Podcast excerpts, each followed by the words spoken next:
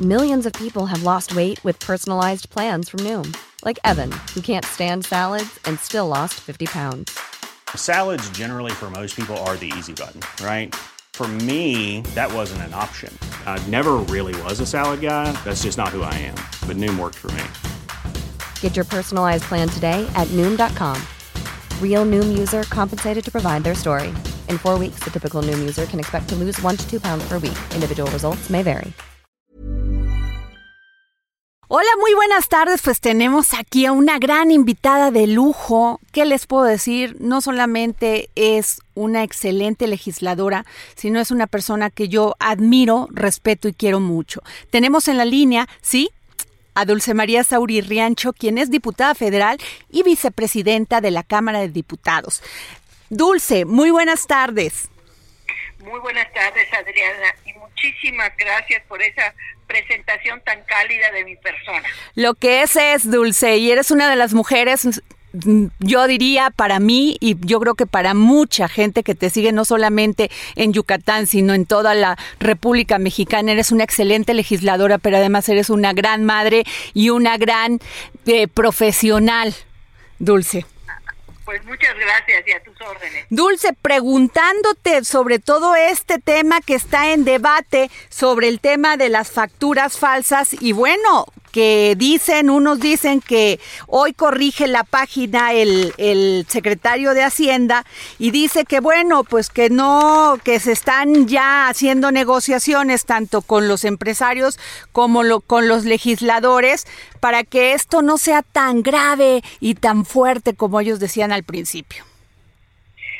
Yo celebro que esto esté sucediendo, eh, Adriana, porque realmente la minuta que nos llegó de la Cámara de Senadores es, por decirlo suavemente, una verdadera atrocidad. Y voy a dar algunas razones. Estamos hablando de reforma a cinco leyes.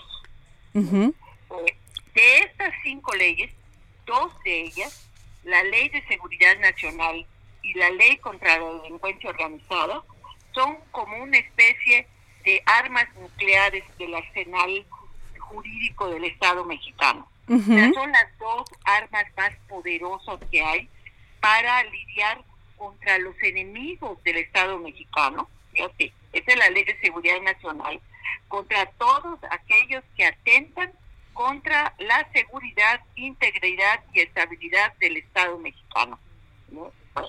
y la otra es la delincuencia organizada, que la conocemos muy bien, porque fue justamente elaborada para hacer frente al fenómeno del crimen organizado. Es, bueno, pues estas dos están equiparando la defraudación fiscal y el uso eh, de facturas falsas a un delito contra la seguridad nacional y un delito que forma parte del crimen organizado. Yo quisiera partir de una premisa, Adriana. Sí. Desde luego que hay que castigar con todo el rigor de la ley a aquellas personas que elaboran, que expiden, que comercian, es decir, enajenan o venden facturas falsas. Esas personas organizan empresas, son las que coloquialmente se llaman fantasmas, cuyo único y deliberado fin eh, es producir bienes servicios inexistentes eh, a través de facturas que simulan que esos bienes fueron eh, adquiridos o que los servicios fueron prestados. Para poder organizar una empresa de esas características que claramente tiene un fin ilícito, se requiere una organización que indudablemente entra dentro de la figura del crimen organizado. Claro. Pero ¿qué pasa con la otra parte? La otra parte son aquellos que adquieren, reciben y utilizan esas facturas para comprobar al fisco.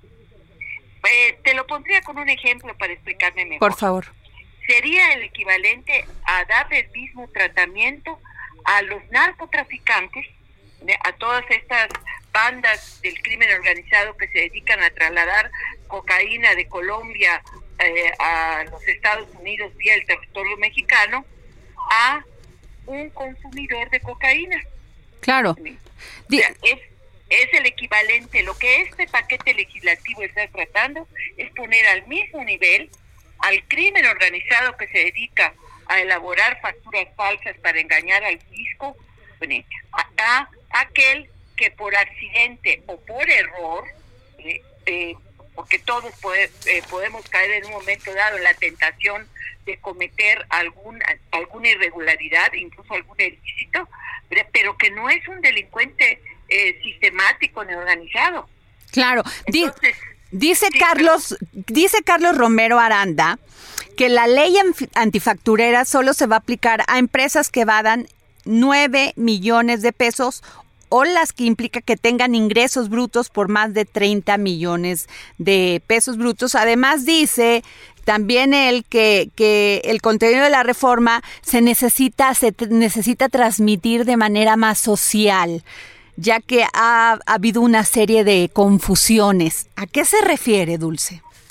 Mira, para mí la primera respuesta tiene que ver con que las autoridades no han sabido, no han podido o no han querido ejercer las facultades que actualmente la ley les da.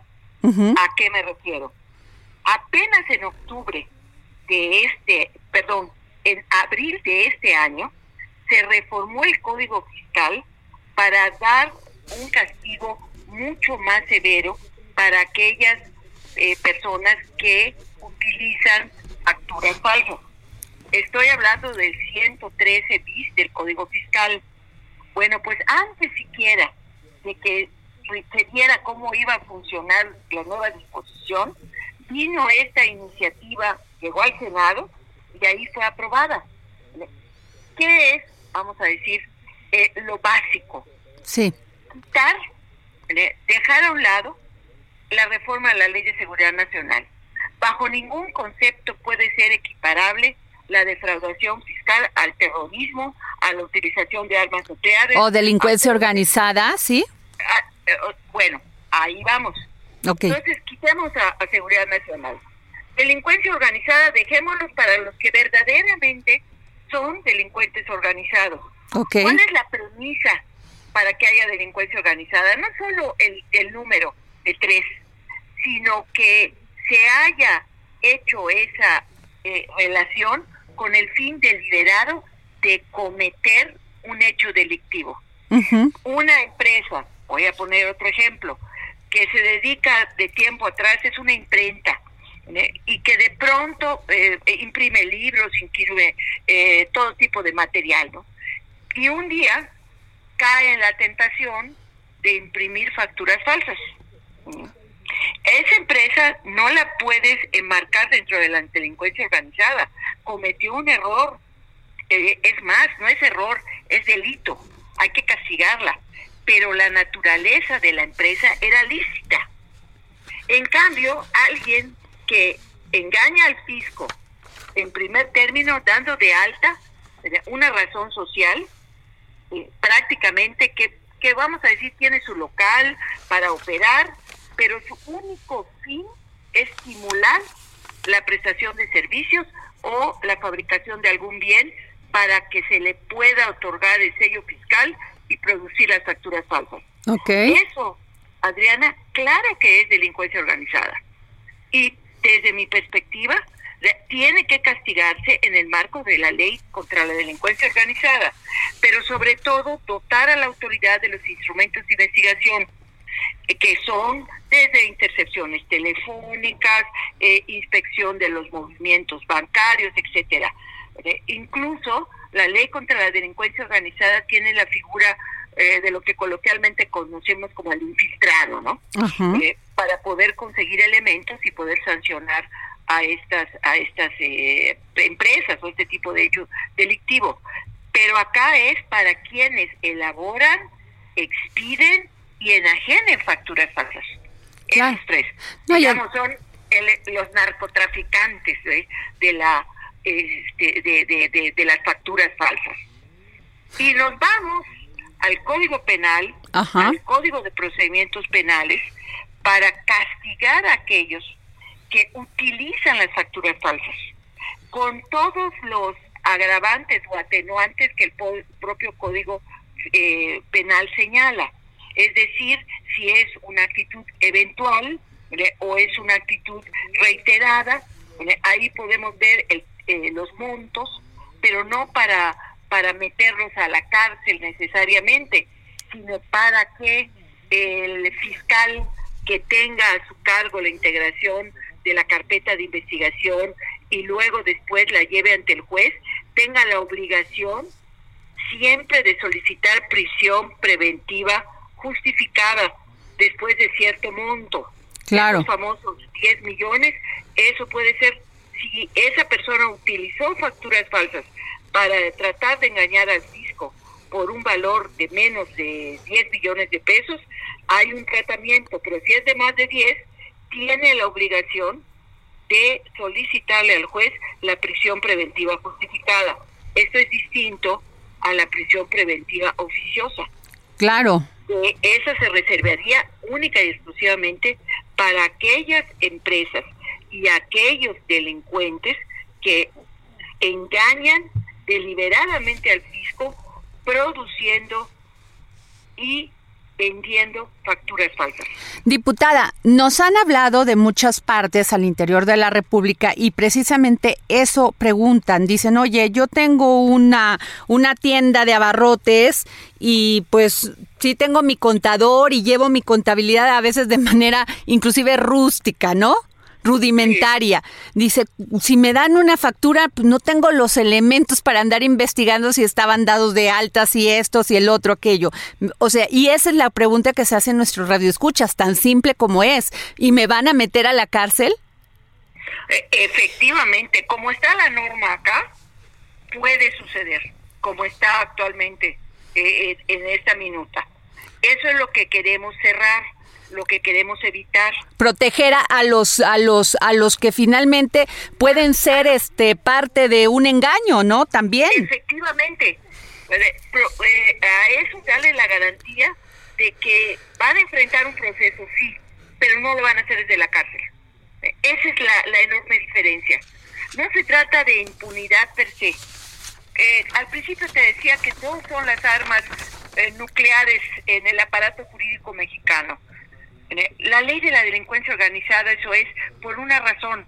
No solamente enfrentas el proceso en la cárcel, el tiempo que dura el proceso, que según eh, la Constitución no debe ser más de dos años.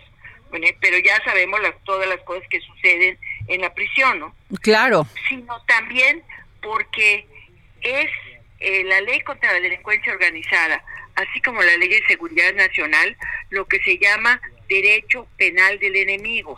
Es decir, las personas que en el marco de la ley contra la delincuencia organizada enfrentan un proceso no son presuntamente inocentes.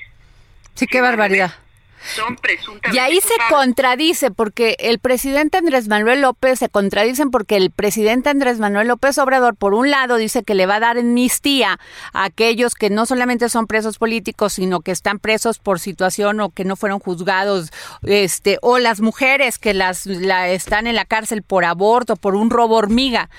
Pues aquí se abre también para eso. Porque la, hay empresarios y empresarias y por tres mil o por dos millones de pesos les entregan una factura y van directamente a la cárcel, o sea, violando todas sus garantías individuales. Ese es el riesgo y eso es lo que es responsabilidad de las y los liquidadores, cerrarlo, evitarlo, dar certidumbre. Tú eh, te dedicas a formar empresas fantasmas para engañar al fisco, que te procesen conforme a la ley contra la delincuencia organizada. Estoy a mí no me cabe duda alguna que le eche todo el peso de la ley. Incluso sabemos que hay cierto tipo de empresas que son lo que se llaman híbridas, es decir, tienen una cara legal y otra cara muy grandota y legal, que esas híbridas también sean investigadas y sancionadas de acuerdo a la ley contra la delincuencia organizada. Ya, eh, eh, vamos a decir, la creatividad legislativa tiene que dar para poder capturar a estos tiburones, ¿no? Dulce, y se viene, perdón, ah, perdón, perdón, Dulce, te escucho. Sí, pero la, la otra parte, las empresas que utilizan o que para su comprobación para facturas de esas coloquialmente conocidas como falsas, ¿no? Que como bien señalabas el caso de una tienda de abarrotes en Veracruz o en Yucatán, ¿no?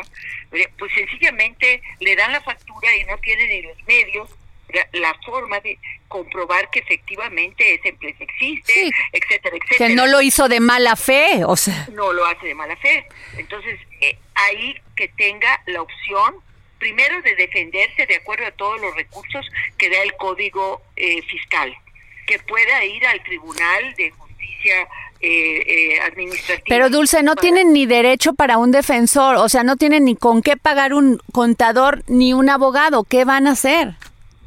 Bueno, precisamente, y ahí tocas un punto muy, muy importante, eh, eh, Adriana, que ha quedado al margen en este gran debate. ¿Te acuerdas de la Procuraduría de, eh, de los Derechos del Contribuyente? Sí, claro. La Prodecon, que fue instalada y había funcionado muy bien hasta que hace ocho meses, después de que salió Diana Bernal, no tiene titular. Hay una ley de defensa de los contribuyentes que está vigente y uno de los mecanismos más importantes para defenderse del fisco, de las eventuales arbitrariedades que pueda cometer, justamente es esta ley y esta institución PRODECON. Entonces es indispensable que en el uso de las atribuciones que tiene el Ejecutivo Federal nombre a la cabeza de esta institución sobre todo en el marco de estas reformas tan delicadas y graves y que le causan tanta zozobra a millones de personas que se dedican a actividades económicas muy variadas. Claro.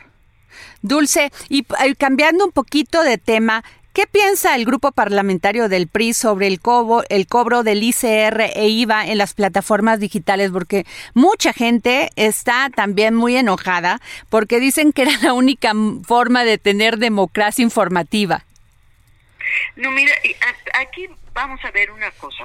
Me parece que sí es de justicia fiscal, ¿no? Porque, por ejemplo, las plataformas nacionales, que hay varias, eh, no las voy a nombrar, pero sabemos cuáles son, ¿no? Exacto. Bueno, eh, todas, cuando nosotros nos suscribimos a uno de estos, pagamos IVA. Pagamos IVA. Ajá. Y a ellas se les retiene su impuesto sobre la renta. Son causantes, personas eh, morales, o sea, empresas, como cualquiera.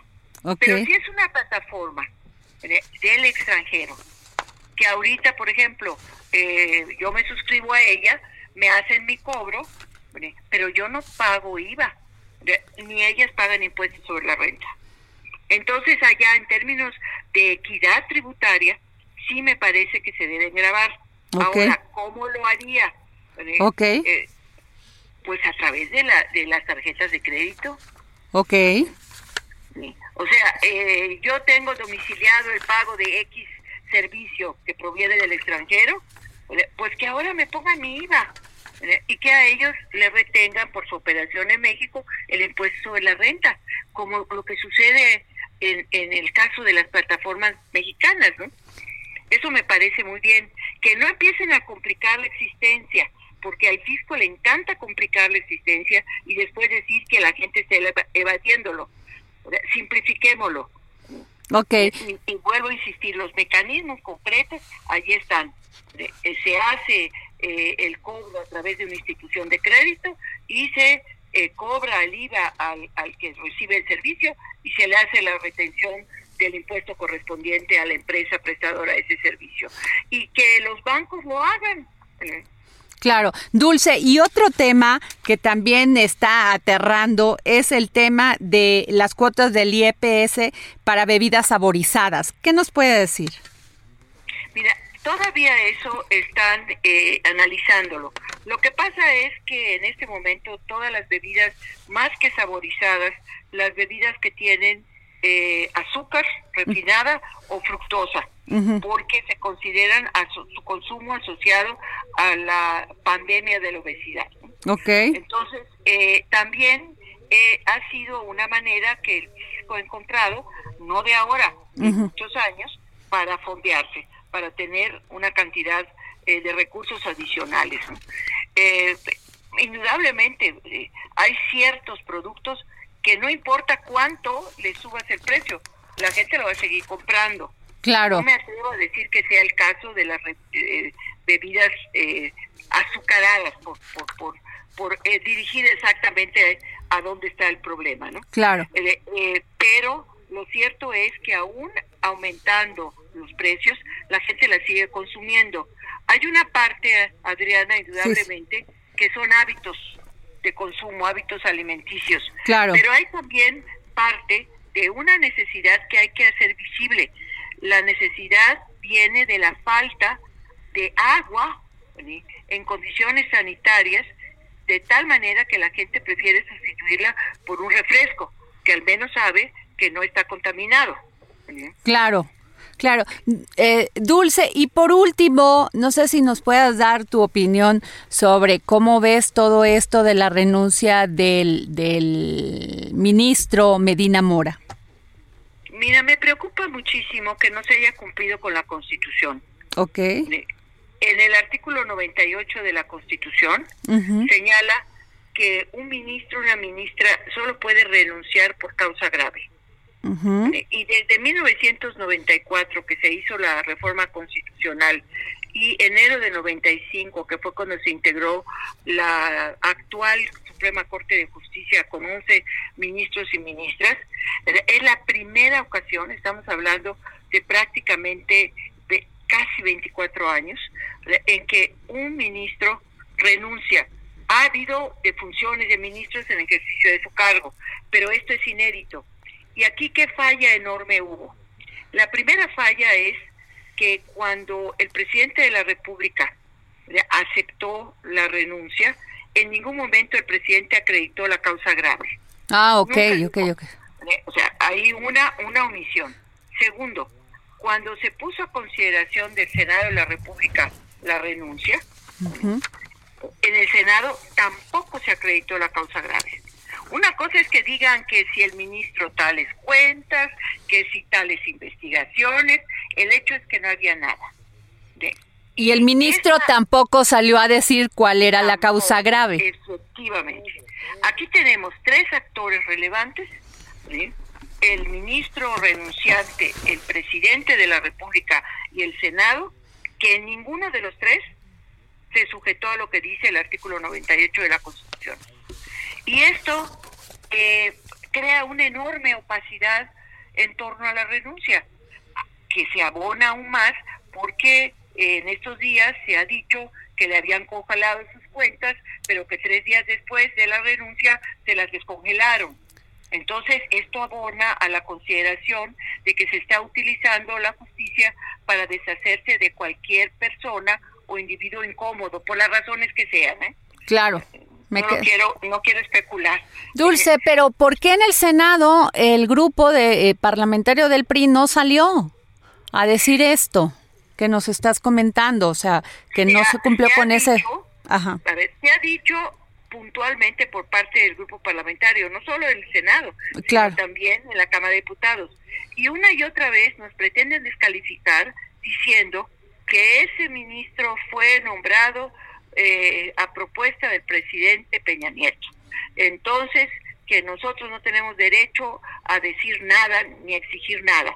O sea, con eso nos intentan anular una opinión que no solamente es por libertad de expresión, sino por responsabilidad del ejercicio del cargo que tenemos. Claro que se dijo que había que calificar la causa grave. Claro. Sin embargo, hay una mayoría que a la cual no le interesaba en que cumplir la Constitución, prefirieron utilizar la tribuna para denostar a la persona y no ver que el procedimiento que la Constitución señala es una protección para todos, para las ministras y ministras actuales. ¿Qué podemos pensar, Adriana? Dentro de cinco años, a estas alturas ya va a haber un nuevo presidente de la República. Que cambia el primero de octubre de 2024 dentro de cinco años de pronto nos encontremos que cualquiera de los ministros eh, que hayan sido eh, nombrados por el Senado eh, a propuesta del presidente López Obrador van a estar sujetos a lo mismo. Claro. claro, sí, pues sí es. ¿Eso podemos vulnerar a la Corte? Yo diría que no. Al contrario, si algo nos ha ayudado en todos estos veintipico de años tan turbulentos que ha vivido el país, es un poder judicial que ha logrado mantener su independencia. Tal vez no sea perfecto, Adriana, yo no estoy diciendo que no haya actos de corrupción. Eso indudablemente es un asunto que tiene el propio Poder Judicial que resolver, pero no podemos usar la, el combate a la corrupción como un pretexto para vulnerar la independencia y la autonomía de, otro poder. Claro. Totalmente, de acuerdo. Pues Dulce, muchísimas gracias por esta entrevista para el dedo en la llaga. Te manda muchos saludos Gabriel Bauduco y muchísimas, pues qué decirte, siempre es un placer escucharte. Y muchísimo gusto y espero, Adriana, en breve poder ir a acompañarles a la cabina. Eres bienvenida. Sí, si las turbulencias parlamentarias no lo permiten. Muchas gracias, Dulce, por haber estado aquí en el dedo en la llaga. Gracias. Gracias, hasta luego. Pues sí, tuvimos a Dulce María Sauri, diputada federal y vicepresidenta de la Cámara de Diputados.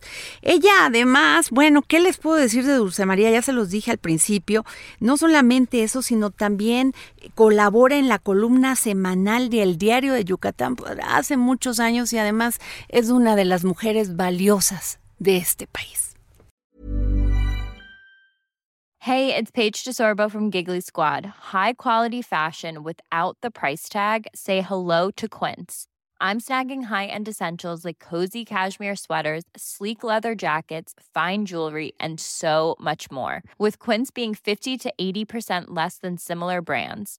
And they partner with factories that prioritize safe, ethical, and responsible manufacturing. I love that. Luxury quality within reach. Go to quince.com slash style to get free shipping and 365 day returns on your next order. Quince.com slash style.